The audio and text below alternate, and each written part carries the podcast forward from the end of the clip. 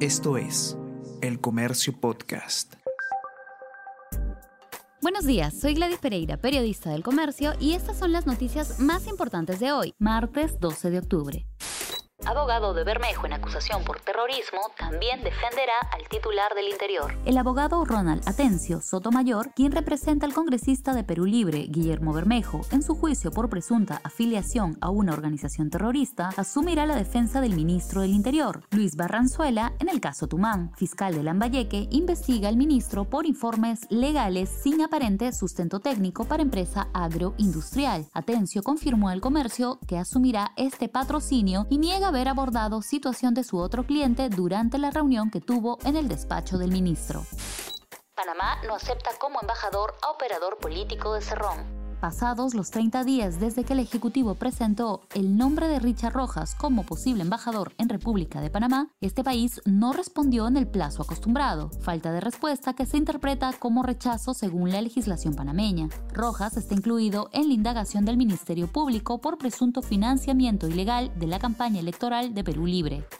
El dólar cierra a 4 soles con 7 céntimos. El dólar cierra con la cotización más baja en los últimos dos meses. El tipo de cambio cerró ayer a la baja por segunda jornada consecutiva y registró su nivel mínimo en dos meses. Al término de las operaciones, el precio del dólar se situó en 4 soles con 0,73, el valor más bajo desde el 5 de agosto, cuando se registró una cotización de 4 soles con 0,75 se requerirá tercera dosis de Sinopharm. El Comité de Expertos de la Organización Mundial de la Salud indicó ayer que las vacunas chinas Sinovac y Sinopharm contra el coronavirus requieren de una tercera dosis. En el Perú, 4.848.560 personas han recibido la vacuna de Sinopharm. El 80% tiene entre 30 y 59 años. El MINSA ya ha aprobado una inyección adicional para los trabajadores de salud de primera línea que fueron inoculados con Sinopharm. Asimismo, ayer se inició la inmunización de mayores de 18 años con AstraZeneca.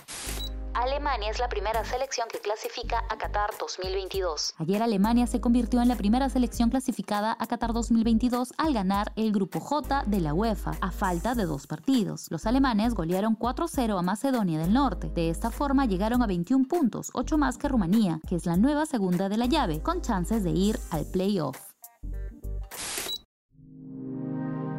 El Comercio Podcast.